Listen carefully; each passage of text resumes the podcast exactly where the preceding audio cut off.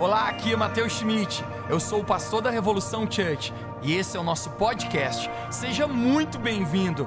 Eu espero que essa mensagem encoraje a sua vida e construa fé no seu coração. Aproveite a mensagem.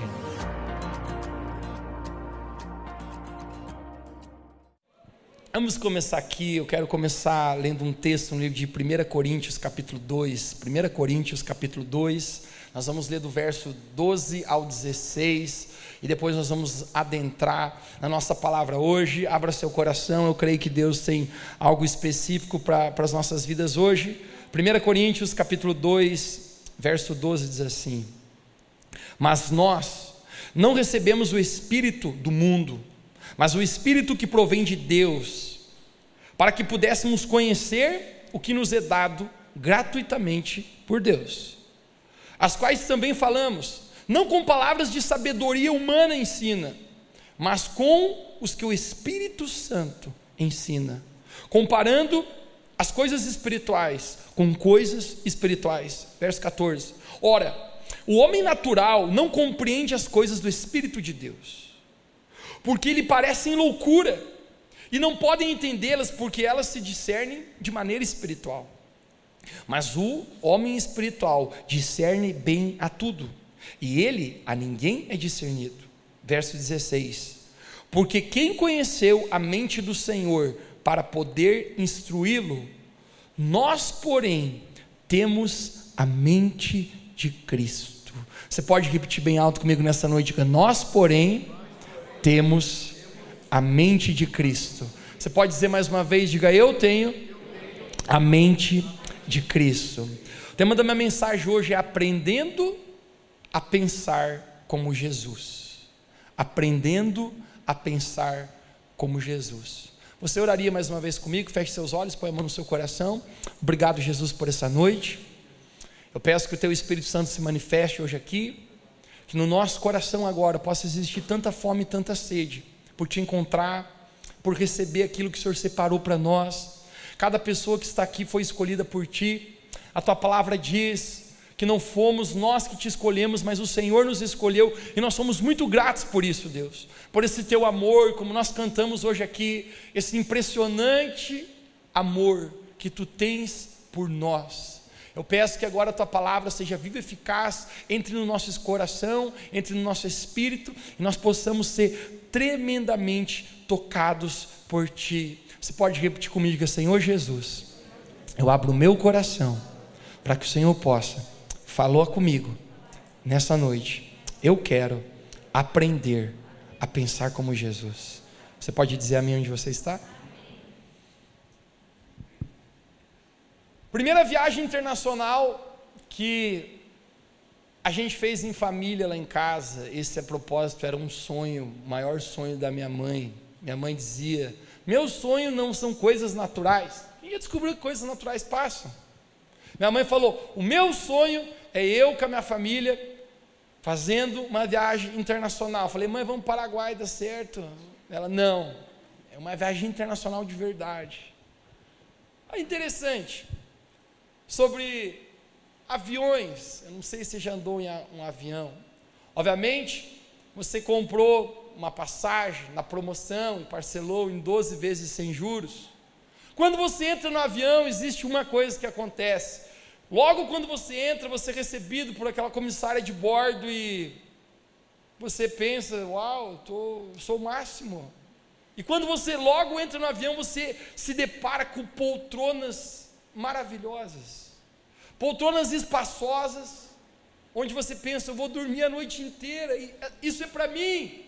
E a aeromoça fala, qual é a letra do seu bilhete? Normalmente, nós, meros mortais, é C ou D. Nós, meros mortais que viajamos na terceira classe. Então, Senhor, você pode continuar andando. Para o meu desespero, cada passo que eu dou e cada cortina que eu passo dentro de um avião, as cadeiras vão ficando mais curtas. E para o nosso desespero, nós, meros mortais, na letra C ou D, sempre está do lado do banheiro e você não imagina que a sua perna caberá naquela poltrona no qual está numerado o seu bilhete. Comidas de avião é um pouco ou melhor, muito ruim. Eu não sei quanto a você, mas minha experiência não é boa com isso. Mas a primeira viagem que estava eu com a minha família, no meio do, do voo, meu pai simplesmente olha para a gente e diz: Pessoal, não sei porquê, comidinha estava ruim, né? Mas já não estava muito boa. Ele falou: Mas me estou com um pensamento aqui, com uma vontade de comer um frango frito. falei: Pai, dorme aí, vê um filme. A gente chegou no outro dia na cidade, depois de 13 horas de voo, todo mundo está cansado, todo mundo está muito faminto. A gente estava numa da. Na, na, talvez na capital do mundo, conhecida cidade como nunca, que nunca dorme. Aquela cidade tem qualquer coisa que você quiser em todo instante, os melhores restaurantes e a gente passou por uma avenida como fosse uma avenida gastronômica onde tinha centenas de restaurantes, um cheiro melhor que o outro. E naquele dia pai diz assim: gente, eu estou com um pensamento desde ontem de comer um frango frito. Eu falei: não, pai, tem tanto restaurante maravilhoso aqui. Como?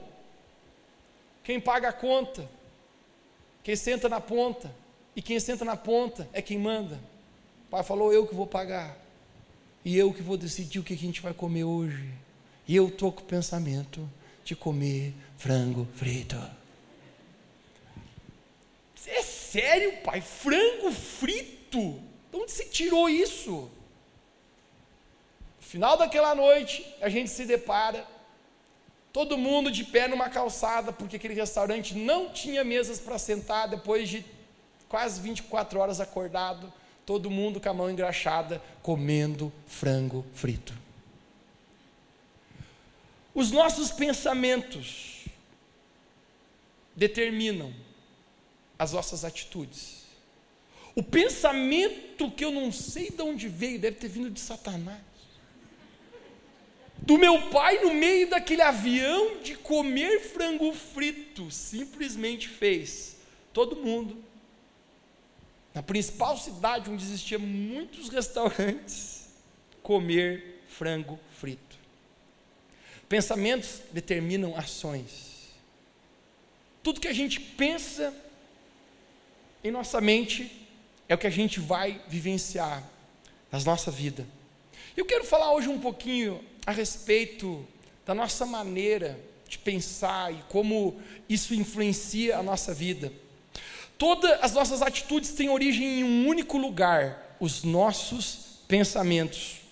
Um simples pensamento de um frango frito dentro do avião mudou o nosso destino naquela noite. Nós somos aquilo que pensamos. Nossos pensamentos determinam nossas atitudes. Obviamente, depois de Jesus, talvez Salomão foi o homem mais sábio que já existiu. Reis de toda todo lugar vinham pedir conselhos para ele. Salomão, no livro de Provérbios, capítulo 23, verso 7, ele declara: Assim como o homem pensa, pensa em seu coração, assim ele é. Em outras maneiras, Salomão está dizendo: a maneira que você pensa vai fazer você se tornar aquilo. Assim como o homem pensa, assim ele é. Agora, a necessidade de pensar correto é urgente por quê? Porque pensamentos errados roubam futuros grandiosos. Pensamentos errados roubam decisões bem tomadas pensamentos errados limitam o potencial que Deus colocou dentro de mim e de você. Eu tenho certeza que aqui, nesse lugar, nessa igreja, ninguém quer viver uma vida mediana, ninguém quer viver uma vida sem sal. Todos nós aqui queremos viver aquela, aquilo que Jesus falou no livro de João, capítulo 10, sobre uma vida abundante. Quem aqui quer ter uma vida abundante com Jesus? Ninguém quer viver uma vida ordinária, mediana, mas deixe-me te falar: a distância entre uma vida mediana e uma vida ordinária, uma vida extraordinária, é a distância entre o meu jeito errado de pensar e a maneira correta que Deus quer que eu pense. www.pensamentos.com Eu vou contar até três, você fala comigo pensamentos. Um, dois, três. O apóstolo Paulo nos fala, nesse texto que nós acabamos de ler, que nós temos a mente de Cristo. A mente de Cristo. Albert Einstein, você já ouviu falar a respeito desse homem? Ele definiu uma sentença que uma mente pensante e que imagina coisas é uma mente mais poderosa do que uma mente com muito conhecimento. Porque aquilo que nós pensamos vai influenciar toda a nossa vida. Assim como o homem pensa em seu coração, assim ele é. Paulo diz: quem pode discernir o Senhor? Porém, nós temos a mente de Cristo. Quando o apóstolo Paulo está declarando que nós temos a mente de Cristo, ele está declarando que é a exata maneira que Jesus pensa, também é a maneira que nós devemos pensar.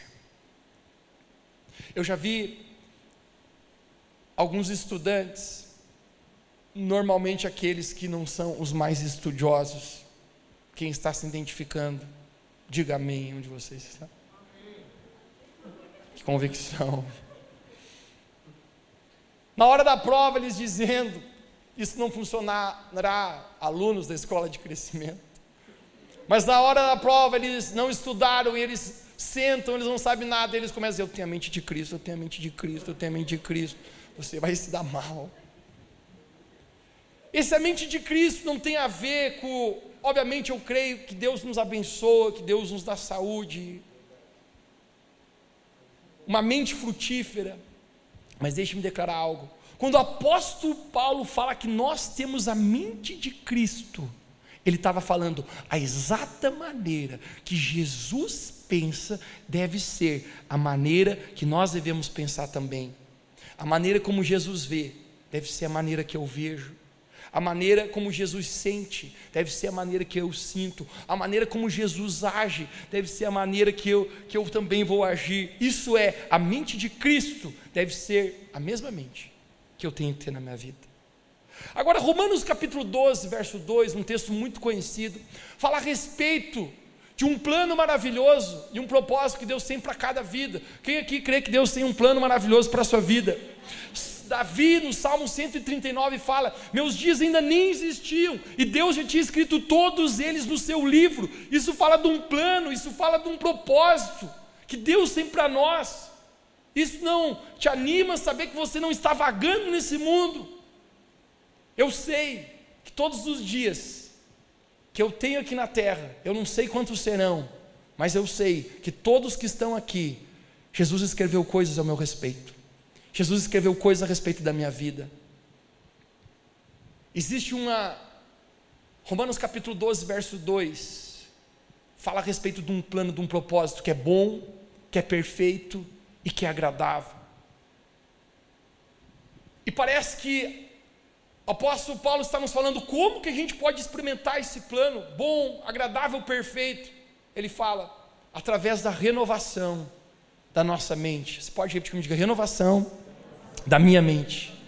Renovar a mente, falar a respeito de jogar a velha maneira de pensar, jogar fora a velha mentalidade. E agora eu me revisto de uma nova mentalidade. Qual mentalidade eu me revisto? Qual que é a minha nova maneira de pensar? É a mente de Cristo. Assim como Jesus pensa, assim deve ser a minha maneira também de pensar. Então hoje nós vamos olhar para a vida de Jesus e ver a maneira que Jesus pensava, a maneira que Jesus sentia, que ele agia, a mente de Cristo. E obviamente eu poderia falar, se fosse falar a respeito de Jesus, bem mais do que três pontos, mas eu quero falar a respeito de ter a mente de Cristo, vai me levar a ter três coisas bem definidas na minha vida. Olhe para alguém perto de você e diga três coisas bem definidas na nossa vida a mente de Cristo. A primeira delas é ter a mente de Cristo. Eu sei a minha identidade. Eu sei a minha identidade. Deixe-me te perguntar hoje à noite. Deixe-me te fazer uma pergunta. Quem é você? Eu não perguntei o que você faz. Eu não perguntei o que você tem. Eu perguntei quem é você. Jesus ele sabia exatamente qual era a sua identidade. Ele fala: "Eu sei de quem eu vim e para onde eu vou". No livro de João, capítulo 6, 35, Jesus falou: "Eu sou o pão da vida". João capítulo 8, 12, Jesus diz: Eu sou a luz do mundo. João capítulo 10, verso 11, Jesus fala: Eu sou o bom pastor. João capítulo 15, verso 25, Jesus fala: Eu sou a ressurreição e a vida. João capítulo 14, verso 6, você conhece? Jesus diz: Eu sou o caminho, a verdade e a vida. João capítulo 15, 1, Jesus diz: Eu sou a videira verdadeira. Marcos capítulo 14, 61, Jesus diz: Eu sou o Filho de Deus. Jesus sabia exatamente quem ele era. Jesus sabia sua identidade. Vejamos, com 12 anos de idade, parece que Jesus estava naquela fase um pouco arteiro. Quem aqui confessa que você foi arteiro na sua juventude? Seus pais tiveram muito trabalho. Obviamente, Jesus era uma criança, por mais que era filho de Deus, mas Maria e José haviam ido a, a uma festa na cidade de Jerusalém, a festa da Páscoa, e quando eles estão voltando, algo acontece. No meio daquela viagem, eles se deparam que algo está faltando. Cadê Jesus? Gente, imagine você perder o Filho de Deus. O que, que vai acontecer com tu? Maria, obviamente, regala seus olhos e fala: José, Jesus. Eles voltam para Jerusalém, tentar encontrar. Você fica imaginando como é essa busca? Mas quando eles chegam até a sinagoga, até o templo, a Bíblia fala que Jesus estava na frente do templo discutindo sobre a escritura com os mestres da lei, com os principais religiosos e até mesmo aqueles homens que sabiam muito se impressionavam, diziam: "Uau, quem que é esse molequinho aqui? Sabe muito". Hashtag. Quando Maria chega, ela pergunta: "Jesus, o que que você está fazendo aqui?" Olha a resposta que Jesus dá para Maria: "Onde mais eu deveria estar se não cuidando dos negócios do meu pai?" Maria, hã? Jesus, com 12 anos de idade, ele já tinha convicção da sua identidade. Eu sou o Filho de Deus.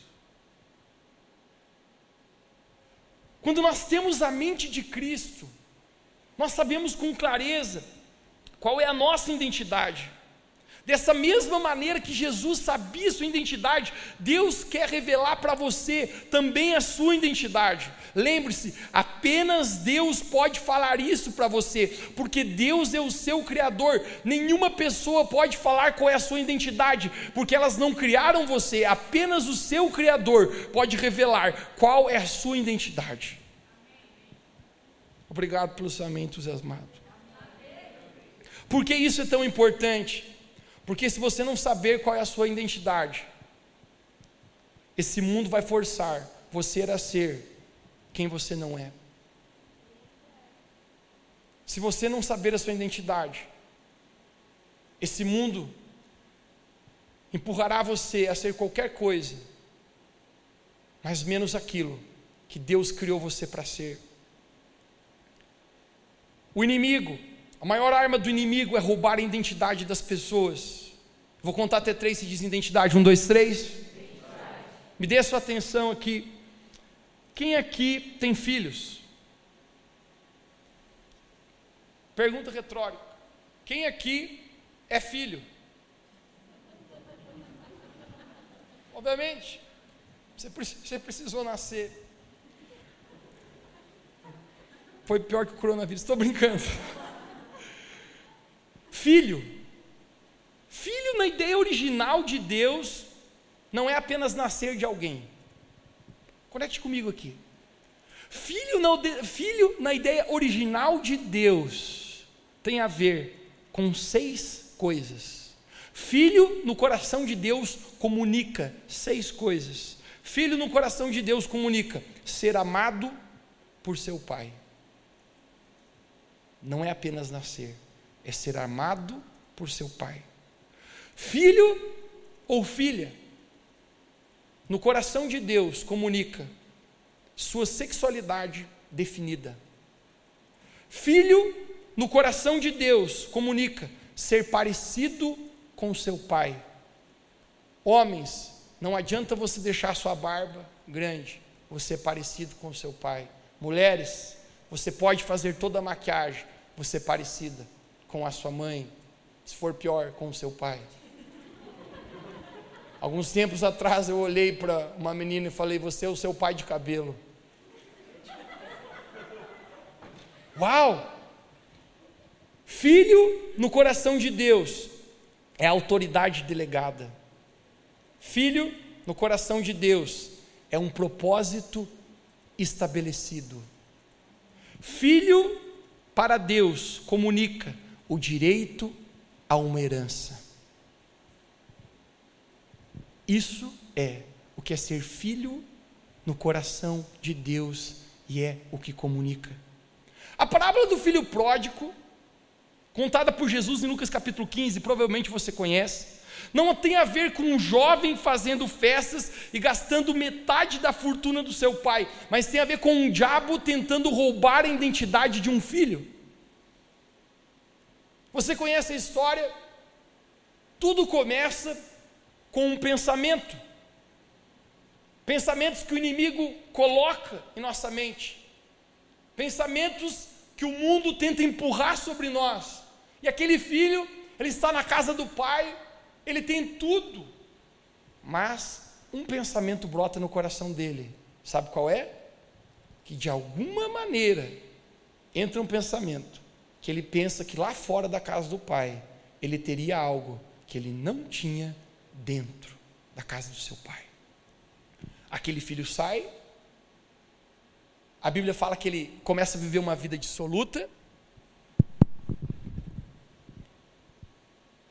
uma vida dissoluta, ele gasta tudo com prostitutas, com meretrizes, com drogas, sexo, rock and roll é permitido. Ele acaba com a vida dele, porque em algum momento parece que ele se encontra no fundo do poço. A Bíblia fala que ele desejava comer a comida dos porcos, e nem a comida dos porcos estavam para ele comer. Sabe o que aquele rapaz perde? Muito mais do que todo o seu dinheiro. Ele perde a sua identidade de filho. Eu estou tentando comer comida de porcos. Sabe o que, que o pecado faz na nossa vida, querido? O pecado, muito mais do que nos afastar de Deus, o pecado rouba a nossa identidade, quem nós somos. Alguns dias atrás alguém falou para mim, falou, Mateus, eu, eu não me reconheço mais. Eu não era assim. Eu, eu, eu não sei o que aconteceu, eu, eu comecei a me envolver com isso e eu, eu já nem sei mais quem eu sou.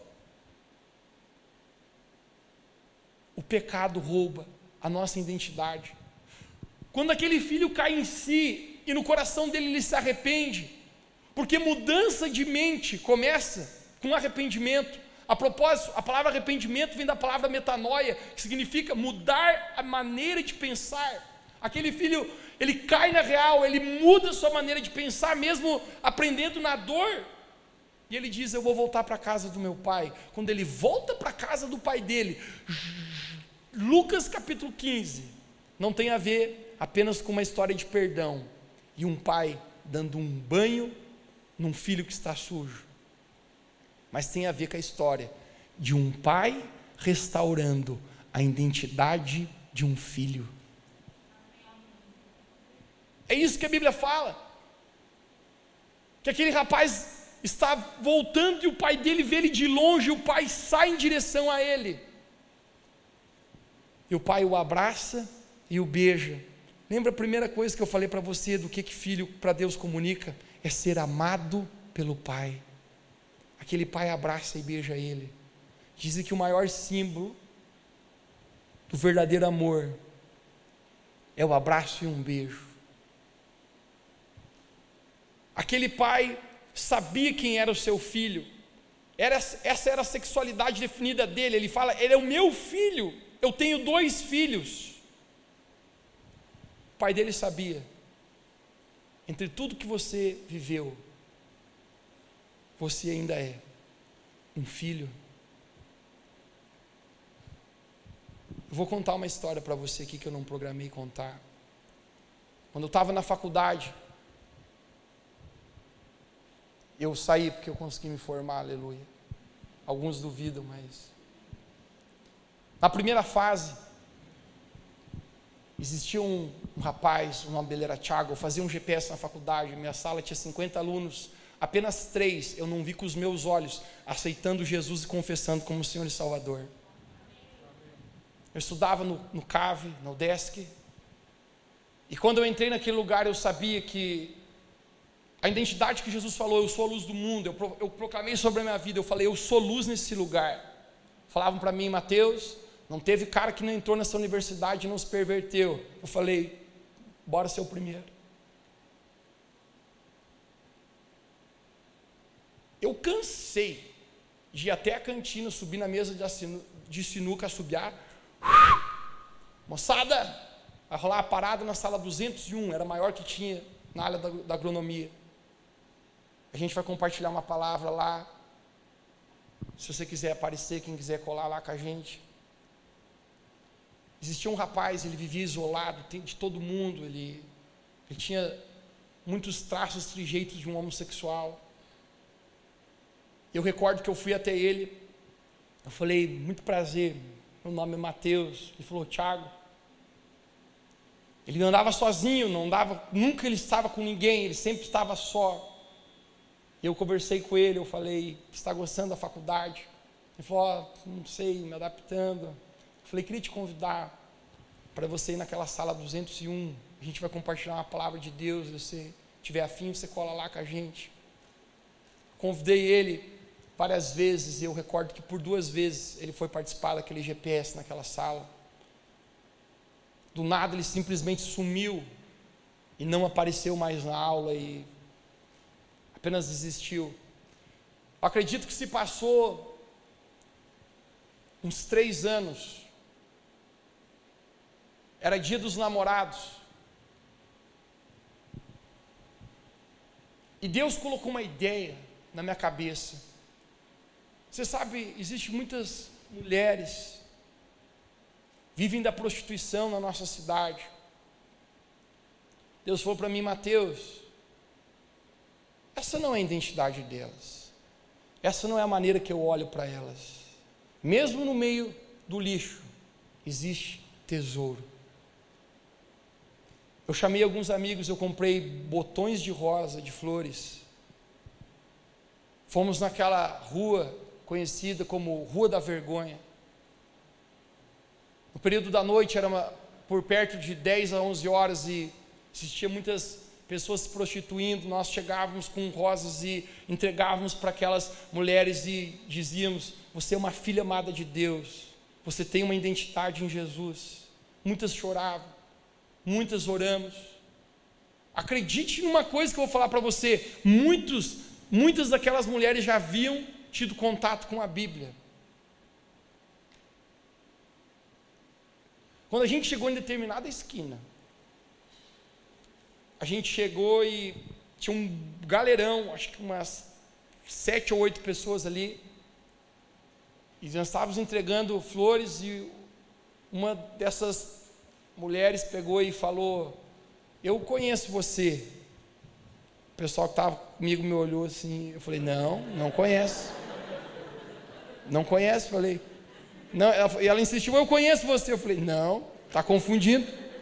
Ele era Mateus. Você é aquele rapaz que fala de Deus. Eu falei, conhece, conhece, eu mesmo.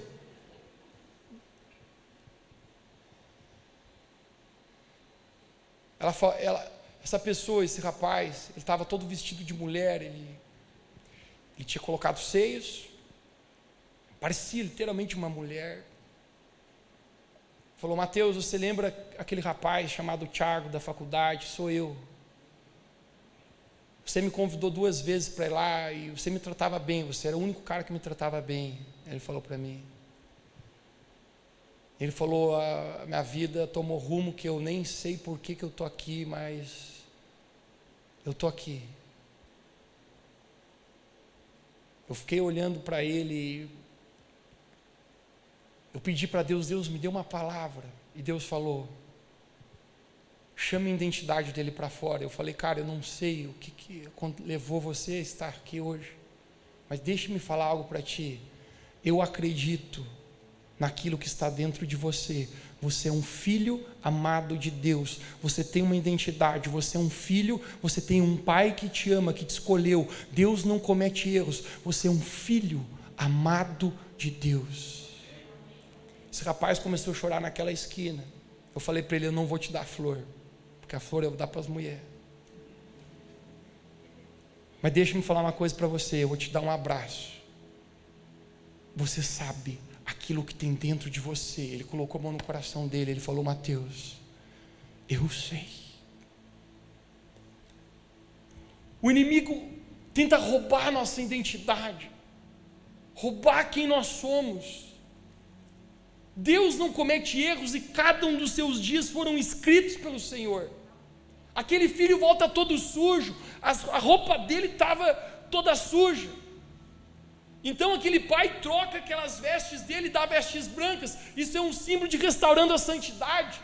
A Bíblia nos fala que Deus é santo e assim como Ele é, nós somos, nós somos parecidos com o nosso Pai, nós somos chamados para ser santos. Quando eu e você pecamos, você sabe como Deus nos chama ainda assim? Deus ainda nos chama de santo, porque Deus não olha o nosso pecado, mas Ele vê o sangue de Jesus sobre nós. Aquele pai se aproxima daquele filho e põe um anel no seu dedo. Para Deus, filho comunica autoridade. Eu estou restabelecendo a tua autoridade de filho. Aquele pai põe sandálias nos seus pés.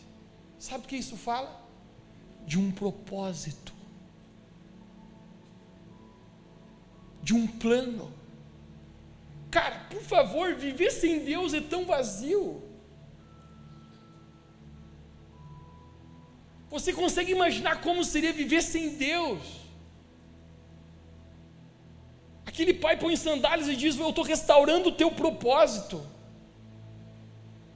Aquele pai mata um novilho cevado. Sabe o que isso comunica? Filho, você tem uma herança tudo que eu tenho é seu. A Bíblia fala que nós somos coerdeiros com Cristo. Nós temos uma herança em Deus. Filho para Deus representa mais do que simplesmente alguém que te gerou, mas comunica essas seis coisas que eu estava falando para você. A mente de Cristo me faz saber a minha identidade, para que eu fui criado, de quem eu sou filho. Nós somos filhos e filhas amados do Pai Celestial. A segunda coisa que eu vou ter muito claro na minha vida se eu tiver a mente de Cristo é: eu terei, eu tenho os mesmos valores que Jesus tem. Eu tenho os mesmos valores que Jesus tem. Vou falar algo que que é óbvio aqui. Toda mente carrega alguns valores e toda mente não carrega alguns valores, óbvio. Deixa-me tentar explicar algo para você aqui. Pode abaixar um pouquinho o som. Eu carrego comigo um valor que se eu estou caminhando do lado de uma mulher numa calçada, eu vou dar o lado de dentro para ela. Homens, como que eu aprendi isso? Eu estava caminhando um dia em Balneário Camburu e a última coisa que eu me lembro foi um tapa no pescoço que minha mãe me deu. Ela falou: nunca deixe uma mulher caminhar para o lado da rua. Vai para cá. Eu falei: desculpe, mãe. A senhora pode ficar ali então, se é esse lugar que te agrada. Aquilo lá no meu coração, gente, brotou. Agora eu vou falar uma coisa para você, um valor que eu não tenho. Não significa que eu não posso fazer, mas eu não tenho. Eu não acho que sou bom em abrir portas de carro para mulheres. Não que eu não possa fazer, mas não é algo do meu hábito. Agora, se a etiqueta do cavalheirismo diz que homens deveriam abrir porta para mulheres dos carros, se eu quiser ser um cavaleiro, eu preciso abrir a porta. Sim ou não? Eu preciso ter esse valor. Só mulher disse sim agora. Os homens ficaram quietos. Se eu quero entrar na etiqueta de um cavaleiro, eu preciso abrir a porta. Eu estou falando isso para você porque é a mesma coisa. Se eu quero ser um cristão, se eu quero ter a mente de Cristo, eu preciso ter os mesmos valores que Jesus tem. Algum dos problemas, gente, que eu consigo ver muitas vezes é que alguns dentro de si têm ideias, posicionamentos e valores que vão contra os princípios de Cristo. A palavra cristão significa um seguidor de Jesus, um discípulo de Jesus. Obviamente, se eu sou um discípulo de Jesus, eu devo pensar como ele pensa. Isso faz sentido?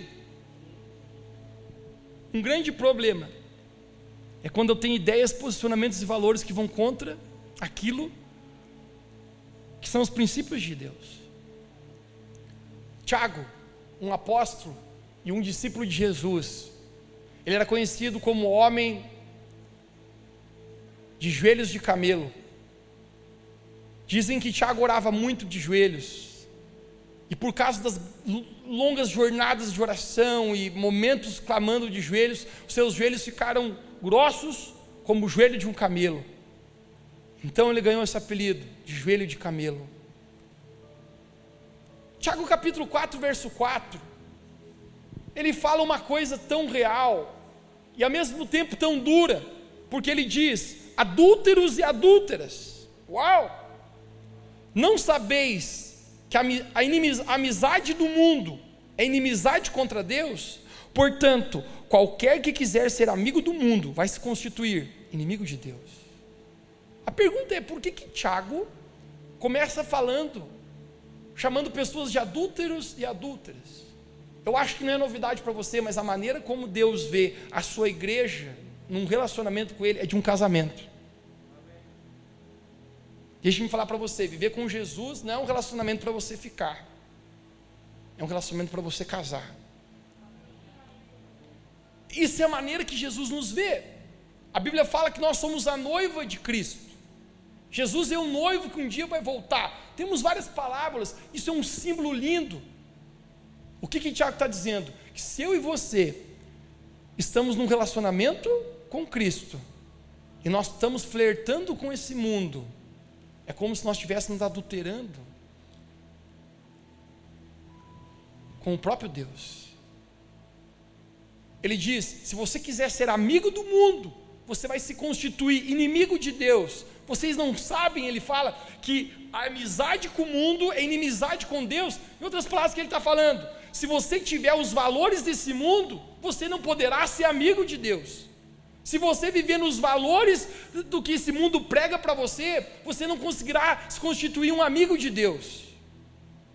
Os meus valores precisam ser os mesmos valores de Jesus quando eu tenho a mente de Cristo na minha vida.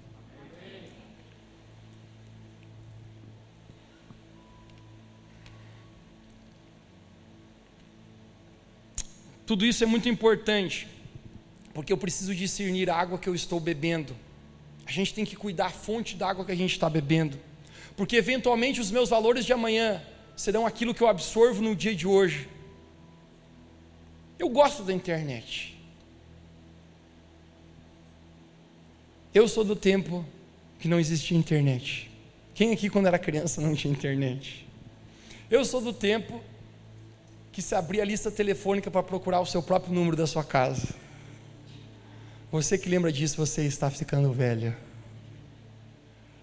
Eu sou do tempo que quando fazia uma viagem você não tinha GPS, você precisava abrir um mapa. Eis uma pergunta: como que a gente fazia para encontrar um lugar sem GPS? Até hoje eu não sei, mas encontrava. Eu gosto da internet. Que ferramenta poderosa na nossa vida.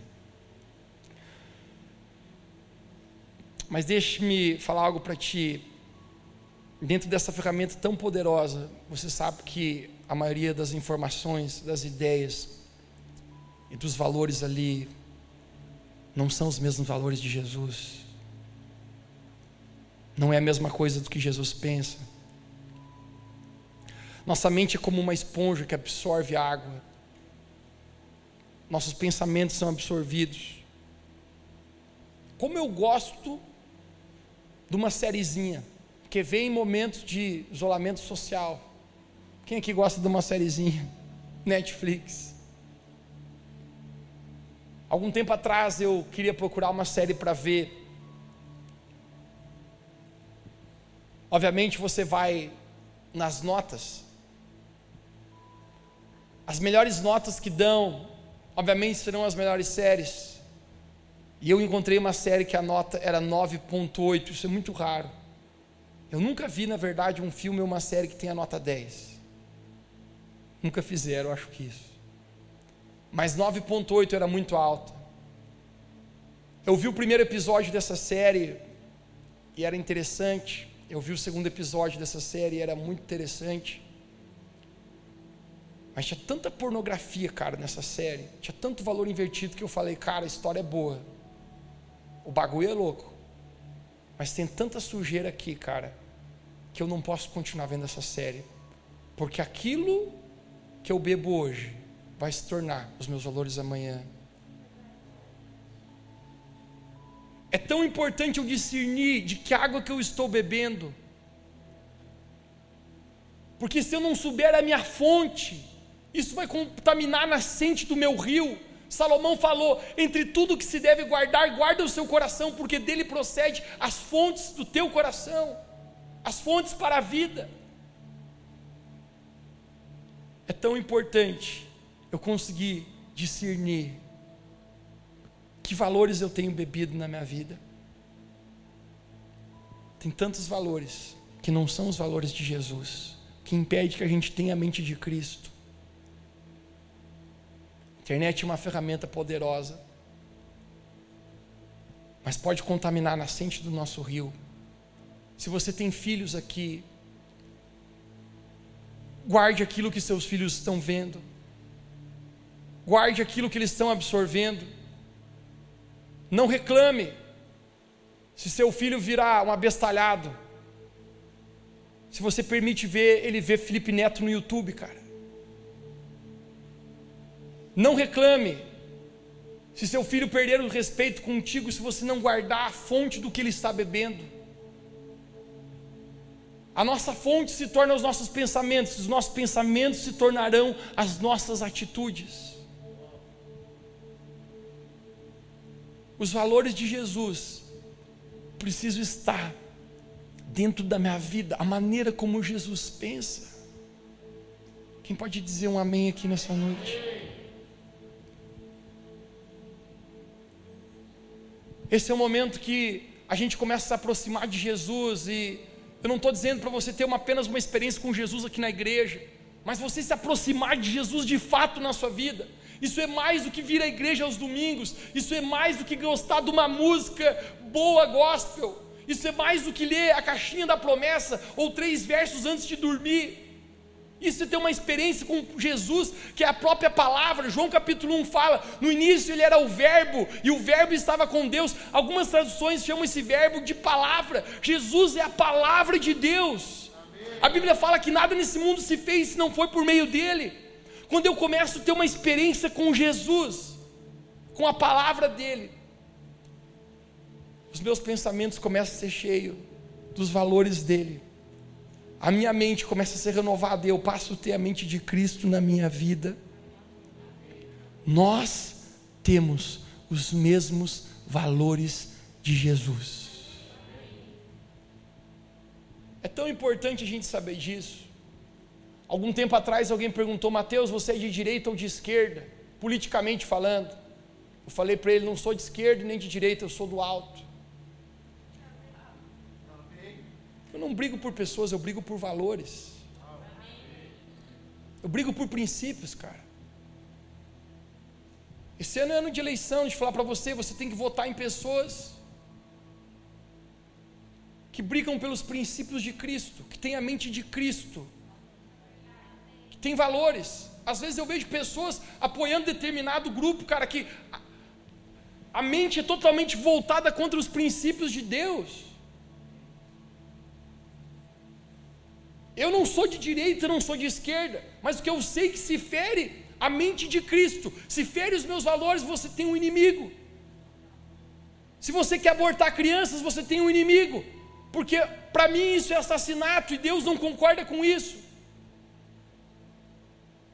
A gente precisa, como igreja, ter a mente de Cristo, irmãos. A maneira que Jesus vê, a maneira que Jesus sente. Isso não é falta de amor, Jesus amava cada pessoa. Você sabe qual era o apelido de Jesus? Era amigo dos pecadores. Jesus andava com prostitutas, com ladrões, não porque Jesus se assemelhava a eles do caráter, mas Jesus tinha um desejo de ganhá-los e transformá-los. Isso é o meu papel e o seu papel como igreja, ter a mente de Cristo. A terceira e última coisa que eu quero encerrar, quando eu tenho a mente de Cristo, eu sei quem está comigo. Jesus, quando estava se aproximando da sua morte, Marcos capítulo 16, ele olha para os seus discípulos, ele fala: Gente, eu sei que agora vocês vão correr. O próprio profeta Isaías já havia profetizado: Ferirei pastor, o pastor e as ovelhas se dispersarão. Quando os guardas chegam para prender Jesus no jardim do Getsemane, foi que ele espalha bolinho. Todo mundo correu. A Bíblia fala a respeito de um camarada que chegou a correr pelado. Eu tenho uma teoria. Todo mundo aqui na sua infância você brincou de bicho. A pessoa estava correndo atrás de você, ela pegava na sua roupa e ela dizia: Te peguei. Você não pegou, pegou sua roupa e escapava. Eu acho que quando esse cara está correndo, um soldado pega na roupa dele ele pensa: Mais vale um pelado vivo do que um morto vestido. E ele corre pelado. Eu tenho uma teoria, estou falando besteira já, mas eu tenho uma teoria de quem foi que correu pelado do discípulo de Jesus. Quer saber isso? No céu, quando você chegar, você pergunta para ele, mas eu acho que foi Marcos, o peladão. Quando você chegar no céu, fala, ô oh, peladão! Por que Marcos? Tem quatro evangelhos, cara. Só o evangelho de Marcos narra isso. Você já contou aquela história? Eu tenho um amigo meu que está com um negócio assim. Eu acho que foi Marcos. Jesus ele fala, Marcos, João capítulo 16, 32, eis que chega a minha hora e que se aproxima, e vós sereis dispersos cada um para a sua parte, e me deixareis só, ouça aqui agora, ouça aqui, mas não estou só, porque o Pai está comigo. Existem momentos na nossa vida que a gente se sente isolado num lugar. Já se sentiste só? As adversidades da nossa vida, às vezes, parece que nos levam a um lugar que. Eu não estou falando de você não ter pessoas rodeadas perto de você. Eu já me senti só na minha vida e estações que eu me senti mais só na minha vida, tinha mais número de pessoas ao meu redor, mas aqui dentro eu me sentia só. Jesus ele fala: vocês vão me deixar agora, mas deixe-me falar para você. Eu sei quem está comigo, o Pai está comigo. Uma das maiores promessas de Jesus para a nossa vida é que Ele nunca nos abandonaria. Em Mateus capítulo 28, Jesus ele fala: Eis que estarei convosco todos os dias da vossa vida, até a consumação dos séculos. Quando a gente está passando por tanta adversidade, mas a gente sabe quem está conosco, a gente pode dormir no barco em meio à tempestade. Quando a gente sabe que Deus está conosco, a gente consegue olhar para cinco pães e dois peixes e dizer: é o suficiente para alimentar uma multidão, porque eu sei quem está comigo que provê na minha vida as minhas necessidades. Quando a gente sabe que Deus está conosco, você consegue dizer para, os pescadores: lanço a rede para o lado direito novamente, mesmo que vocês não pescaram nada a noite inteira, mas lance, porque eu sei quem está comigo, eu sei quem provê na minha vida. Quando você sabe quem está com você, você consegue dizer: Lázaro, você já está morto há quatro dias, mas saia para fora, porque agora você vai ressuscitar, porque eu sei quem está comigo.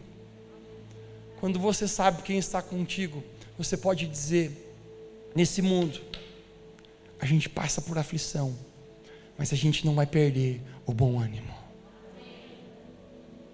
Eu sei quem está comigo. A mente de Cristo faz eu ter convicção da minha identidade, dos valores que estão em Jesus e de quem está conosco. Eu creio que nessa noite, Deus ele quer colocar em nós a mente de Cristo. Se você recebe essa palavra, você pode dizer amém onde você está? Dá um salto da sua cadeira, fica de pé, abre suas mãos, fecha seus olhos. Eu apenas quero orar pela nossa vida hoje. Eu creio que existe algo do Espírito Santo sendo comunicado nesse lugar.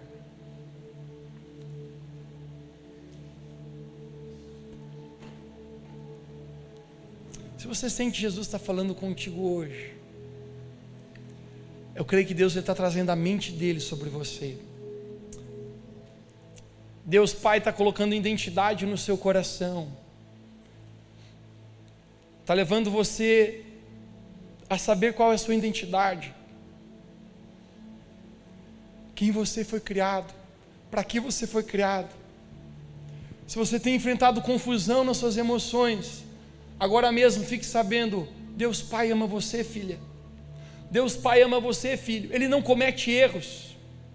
O inimigo está tentando frustrar a sua identidade, mas o Pai olha para você, ele te abraça, ele te ama, ele restaura a tua identidade de filho, de filha nessa noite. Talvez você esteja tão sujo como aquele filho, mas ele não se importa em te abraçar hoje, em te beijar e dizer: Eu criei você, eu sou o seu Criador, eu sei a sua identidade, eu sei para que você foi criado, eu sei que você é amado por mim. Você pode dizer bem alto comigo, diga: Eu tenho a mente de Cristo. Vamos dar um sorriso e três vezes bem forte nós vamos falar, nós vamos declarar. Levanta uma sua mão, bem altão assim. Diga, eu tenho a mente de Cristo. Diga mais uma vez, eu tenho a mente de Cristo. Eu tenho uma identidade, eu tenho os valores de Jesus e eu sei quem está comigo. Eu tenho a mente de Cristo. Você recebe essa palavra, você pode dizer amém bem alto onde você está. Amém. Que Deus abençoe muito a sua vida.